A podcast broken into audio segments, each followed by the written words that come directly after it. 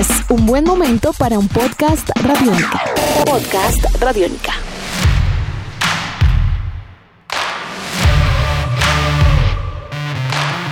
A un mes de la partida de Diego Maradona pudimos dimensionar el impacto de su legado futbolístico alrededor del mundo. Aunque ganó títulos importantes en Nápoles e incluso un mundial con la selección en el 86 y un subcampeonato mundial en el 90, hubo un equipo grande en Argentina en el que jugó. No levantó muchas copas, pero dejó un legado que nunca se olvidará. Es Boca Juniors de aquel país. Repasamos la historia del Pelusa en el equipo Ceneice. Bienvenidas y bienvenidos a Tribuna Radiónica.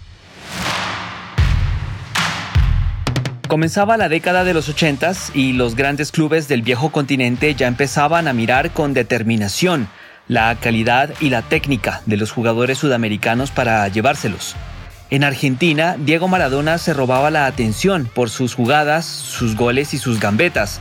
De hecho, estando en Argentinos Juniors desde 1976, parecía que llegaba el momento para dar el salto de calidad que su habilidad merecía. Esto a un equipo aún más grande.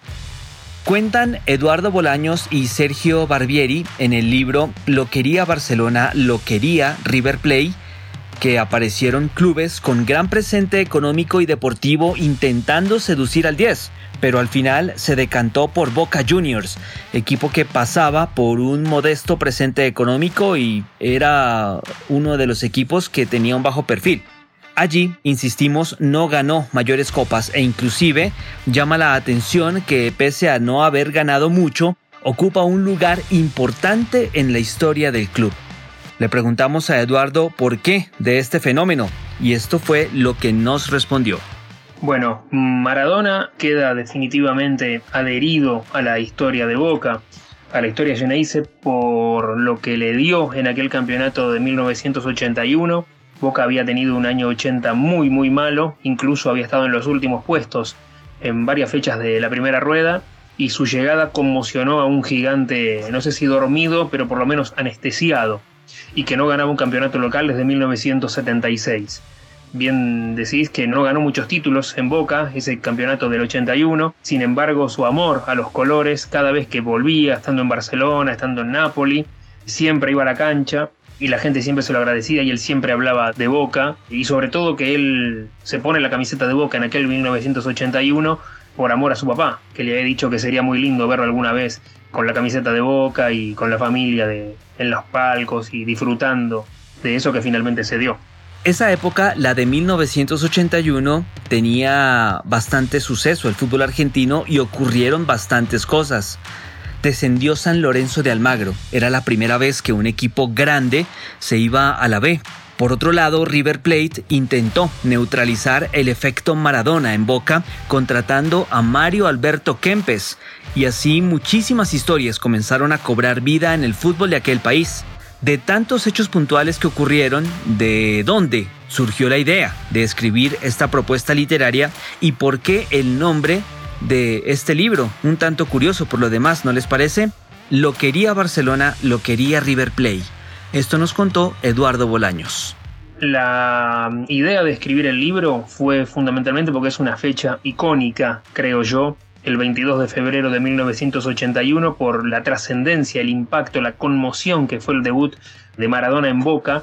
Maradona era el niño mimado del fútbol argentino, al jugar en Argentinos Juniors todo lo querían y al pasar a Boca tiene la mitad del país en contra. Sin embargo, esas cosas, esos desafíos a Diego le gustaban mucho y aquel domingo soleado de Buenos Aires de febrero del 81 inició su historia de amor con Boca que no terminará jamás. También fue el debut de Víctor Hugo Morales en la Argentina que fue otro quiebre, porque su llegada le imprimió una opinión, una subjetividad que era necesaria en el periodismo deportivo local, que era bastante complaciente y no se jugaba mucho con las opiniones, eh, y tanto Víctor Hugo como su equipo cambió la manera de hacer periodismo. Esa tarde, la hinchada de Boca cantó ese cantito, que se iniciaba así, lo quería Barcelona, lo quería River Plate, Maradona es de Boca, porque gallina no es y Sergio Barbieri, el coautor del libro, tuvo la buena idea de proponerme ese título y por supuesto me pareció espectacular y creo que se ajusta muy bien a lo que se vivió esa tarde. Ahora, ¿Por qué Boca y no River o un club europeo? La respuesta justa, exacta, nos la entrega nuestro invitado a continuación.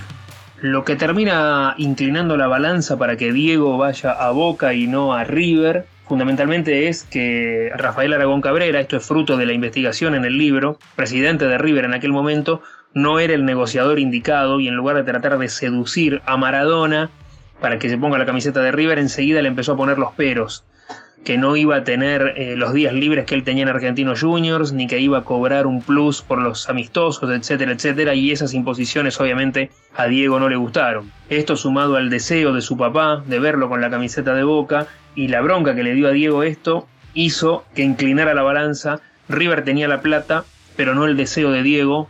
Boca tenía el deseo de Diego, pero no la plata.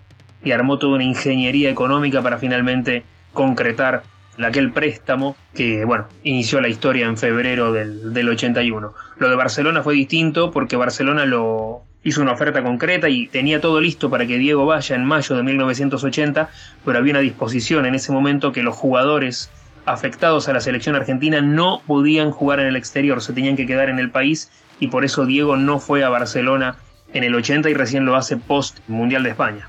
El prólogo de este libro está a cargo de Miguel Ángel Brindisi. Muchos lo hemos conocido en su faceta de entrenador, pero como jugador, dicen quienes lo vieron actuar fue incomparable, un fuera de serie. ¿Quién era Brindisi? ¿Por qué fue el elegido para hacer este prólogo? ¿Y cuál fue su vínculo con Diego Armando Maradona?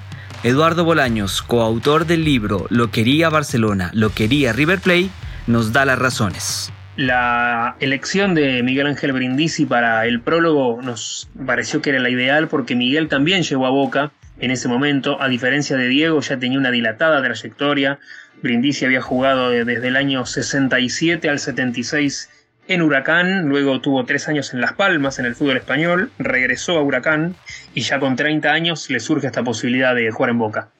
El día del debut de Diego, que también es el de él con la camiseta de Boca oficial, Miguel marca los otros dos goles, hicieron dos cada uno en la victoria 4 a 1 ante Talleres y en muchos pasajes del campeonato jugó incluso mejor que Maradona, reconocido hasta por el propio Diego. El nivel de Brindisi fue altísimo y fue el gran socio en aquel equipo y uno de los grandes socios que tuvo Maradona a lo largo de toda su carrera. Es un hombre además que da gusto sentarse a hablar con él de fútbol y era la persona ideal para el prólogo de este libro que se puede conseguir desde cualquier lugar del mundo ahora no solo en Argentina, sino para quienes lo estén escuchando y lo deseen, en el sitio editesulibro.com.ar. Allí se puede conseguir y adquirir desde cualquier parte del mundo. Recorrer a lo que fue aquella tarde, la mágica tarde del 22 de febrero del 81, donde Diego se puso la camiseta de boca e inició un romance eterno con la azul y oro.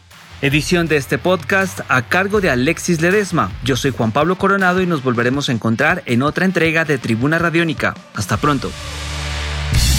Nuestros podcasts están en radionica.rocks, en iTunes, en RTVC Play y en nuestra app Radiónica para Android y iPhone. Podcast Radiónica.